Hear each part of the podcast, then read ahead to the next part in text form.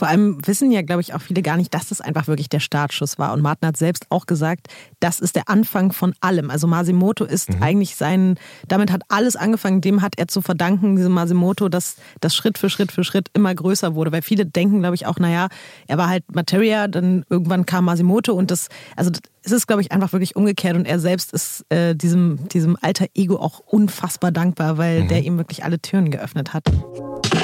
Deutschrap 25, der Podcast von Red Bull Music mit Visavi und Jan Wehn. 25 Jahre Rap in Deutschland in 25 Songs und 25 Folgen.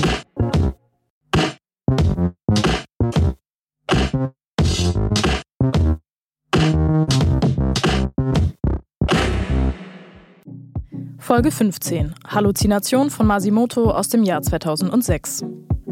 In den späten 90er Jahren erschuf Madlib, ein Rapper und Produzent aus der Nähe von Los Angeles, das Fantasiewesen Quasimoto. Mit hochgepitchter Stimme und verqueren Themen rappte er sich zu Kultstatus. Ein paar Jahre später folgte die deutsche Hommage, Masimoto. Ins Leben gerufen wurde sie von einem jungen Rostocker namens Martin Lazzini. Der legte später als Materia eine echte Bilderbuchkarriere hin. Masimoto aber war und ist 100% Untergrund. Auf dem Minilabel Magnum 12 erschien 2006 das Mixtape-Album Halluzination. Darauf befand sich auch der gleichnamige Song, produziert von Dead Rabbit. Es war der Auftakt zu zehn Jahre Schall und grüner Rauch. Deutschrap 25. Wir sind zurück und sprechen heute über Halluzination von Masimoto. Sehr gern. Ja, du hast ja in der letzten Folge schon angedeutet, äh, dass du da sehr gerne drüber sprechen möchtest.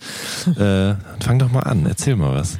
Ich muss zuallererst immer mal gestehen, dass ich im Jahre 2006 leider eben noch nicht Masimoto so für mich entdeckt habe. Mhm. Bei mir kam das leider erst durch Materia, aber im Nachhinein, als ich es dann später gecheckt habe, habe ich es sehr, sehr gefeiert. Und das, mhm. obwohl ich selber überhaupt gar keine Kifferin bin. Mhm. Ich fand es am Anfang mal so ein bisschen schwierig, so weil ich natürlich auch, ja. halt die Themen alle so krass irgendwie unter so einem Grasnebel stattfinden und man weiß ja auch, dass sie halt unter, unter solchem auch entstanden sind. Und ich dachte am Anfang, irgendwie habe ich mich vielleicht sogar ein bisschen ausgeschlossen gefühlt, dass ich irgendwie dachte, als Nicht-Kifferin funktioniert das irgendwie nicht so gut. Aber ich habe irgendwann gemerkt, dass man eigentlich nur ein bisschen Fantasie braucht und so ein bisschen sich, sich locker machen muss. Und dann kann man auch komplett Masimoto feiern und das auch fühlen. Mhm. Also das erstmal so zu meinem allerersten Eindruck. Du hast direkt auch so genickt, das heißt, du kiffst auch nicht und hast trotzdem auch irgendwann deinen Zugang gefunden. Genau, aber es hat auch ein bisschen gebraucht, weil, ähm, oder sagen wir mal so, es ist sogar immer noch der Fall manchmal. Mhm. Also ich finde es total raffiniert. Ähm, oder vielleicht kann man das vorher noch weg, vorneweg noch sagen. Also Masimoto ist ja quasi die deutsche Entsprechung von Quasimoto. Er mhm. sagt es ja am Anfang des Songs auch. Ähm, und allein den Move fand ich irgendwie cool und habe dann aber gemerkt, okay, ich kann mit vielen Wortwitzen, mit so, glaube ich, auch Situationskomik nicht so viel anfangen, weil ich eben halt nicht kiffe. Ähm, und habe mich dann auch selber so ein bisschen davon ausgeschlossen von diesem ganzen Ding. Mhm. Und dann aber irgendwann angefangen, mir es noch mal ein bisschen genauer anzuhören. Und wir haben ja gerade in den Song auch kurz noch reingehört zur Vorbereitung. Man muss halt sofort schmunzeln, weil mhm. irgendwie es auch für Leute funktioniert, die nicht unbedingt äh, grünes Kraut rauchen. Weil du ja gerade schon äh, Quasimoto angesprochen hast, du hast ja mal wieder tollerweise uns eine kleine Nachricht organisiert von mhm. jemandem, der maßgeblich auch mit daran beteiligt war, dass das so gut alles klang zu der Zeit. Das genau. den, den Daddy äh, hast du rangeholt, Dead Rabbit. Der hat uns mal kurz erklärt, äh, was es mit dem Song auf sich hat und was er dafür zum Produzieren benutzt hat. Hallo, Halluzination. Wie geht es euch? Quasimoto gibt es jetzt auch auf Deutsch. Dead Rabbit hier, ich grüße euch und ihr kennt alle diese Lines. Damit beginnt der Song Halluzination von Masimoto und darüber möchte ich euch ein paar Worte erzählen. Vor über elf Jahren habe ich mit Masimoto diesen Song aufgenommen und ich finde es immer noch sehr clever, mit diesen Worten zu beginnen, um von vornherein gleich auszuschließen, dass man sagen kann, das habt ihr ja geklaut. Der Name ist also in gewisser Hinsicht von Quasimoto abgeleitet. Der Sound nur zum Teil, denn wer Masi und mich kennt, weiß, dass wir seit jeher offen sind für alle musikalischen Genres und Himmelsrichtungen. Ja, zum Instrumental des Songs kann ich vielleicht noch sagen, dass ich die Bassline eingespielt habe mit dem legendären Drumcomputer MC303 von Roland. Und der ist übrigens auch auf anderen Songs zum Einsatz gekommen auf dieser Platte und war mit verantwortlich für diesen elektronischen Sound. Ja, äh, da, da ist jetzt auf jeden Fall eher mit den Facts. Ich habe nämlich extrem wenig Ahnung von diesen ganzen Produzentengerätschaften. Das ähm, überrascht mich jetzt. Ich hätte gedacht, dass du mir da jetzt auch noch wieder nee. 300 Nerd-Informationen um die Ohren hauen nee, kannst. Nee, gar nicht. Also ich habe irgendwie da zu großen Respekt vor. Ich war auch in Physik und so nicht gut mit elektrischen Schaltkreisen und Amplituden und so, keine Ahnung. Weiß ich überhaupt nichts zu. Wusste aber äh, Materia auch nicht.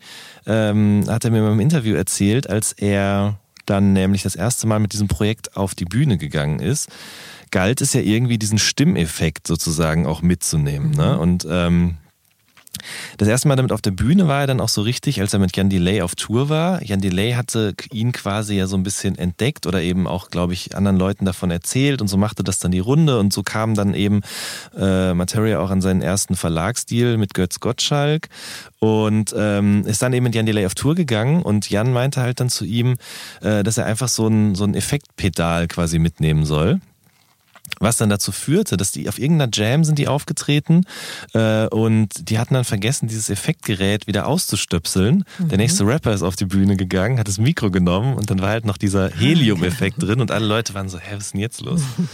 und äh, heutzutage funktioniert es, glaube ich, alles ein bisschen anders, elektronischer, komplizierter oder einfacher. Ich glaube eher einfacher, ja. oder? Was ich irgendwie auch so ähm, faszinierend finde, ist, wenn man das schon so früh gecheckt und auch gut gefunden hat, das Masimoto-Ding. Ich glaube, für viele war es ja auch so ein bisschen anstrengend, unabhängig davon, ob es jetzt schon das Vorbild gab oder nicht, haben ja, glaube ich, viele auch aufgrund einfach dieser Stimme, dieser gepitchten und so, einfach so, viele, glaube ich, fanden das auch am Anfang einfach nervig, befremdlich, was auch immer. Mhm.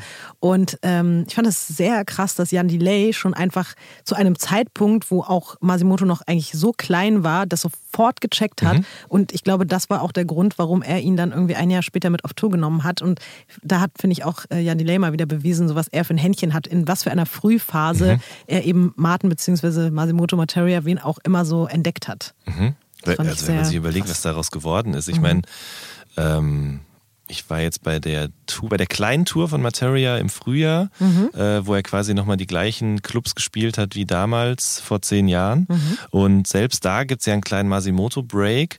Es ist ja irgendwie auch immer witzig. Also es ist eigentlich, es ist ja allen klar, dass Materia auch Masimoto ist, aber es wird nie so klar ausgesprochen. Mhm. Es ist dann schon eine andere Person, die da auf der Bühne steht oder ein anderes Wesen, besser gesagt. Und egal, ob es jetzt im, im Karlstor-Bahnhof in Heidelberg war, wo ich es gesehen habe, oder eben auch zum Beispiel auf dem Splash zur Primetime mhm. sozusagen. Es hat, also egal ob riesengroßes Festival oder kleiner Club, das hat so eine dieses ganze Projekt hat so einen schönen Charme. Das, also ich finde das total toll zu sehen, wie dann auch, er hat ja auch das Splash mal so in grünen Rauch ja. gehüllt und ist dann auf so einem riesigen Joint da durchs Publikum gecrowd gesurft und sowas alles. Das sind für mich auch unvergessliche ja, Splash-Momente. Ne? Das ist einfach unvergesslich. Jedes Mal. Ja. Boah, ich habe in dem Zusammenhang auch noch einen unvergesslichen Masimoto Live-Moment. Ähm, ja. Oh Gott, das ist eigentlich schon wieder sehr peinlich, weil ich will ja immer gerne so tun, als hätte ich niemals gerappt. Aber ich habe es getan und ich muss sagen, meine Rap-Karriere hat unfassbar schön aufgehört. Denn auf, dem, auf der Graffiti Box Jam 2010, mhm. bei meinem allerletzten Auftritt, das glaubt jetzt vielleicht niemand, aber es ist kein Spaß, war mein Special Überraschungsguest Masimoto. Krass. Es ist unfassbar. Also man muss wirklich sagen, schöner hätte es nicht aufhören können.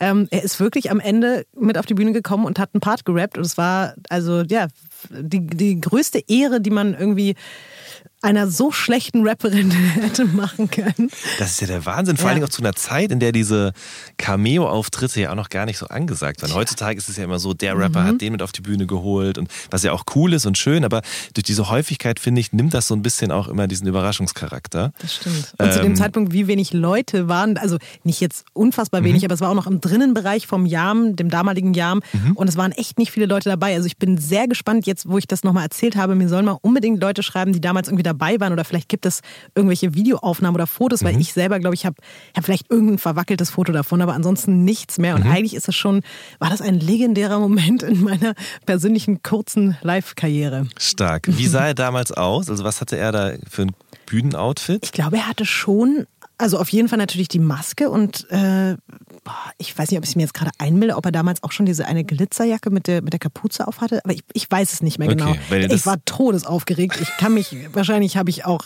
den Text vergessen. Ich kann mich nicht erinnern, ich weiß es nicht. weil das ist ja auch voll interessant. Also ich habe das jetzt nie so genau verfolgt, wie sich dieses Bühnenoutfit oder quasi Masimoto verändert hat.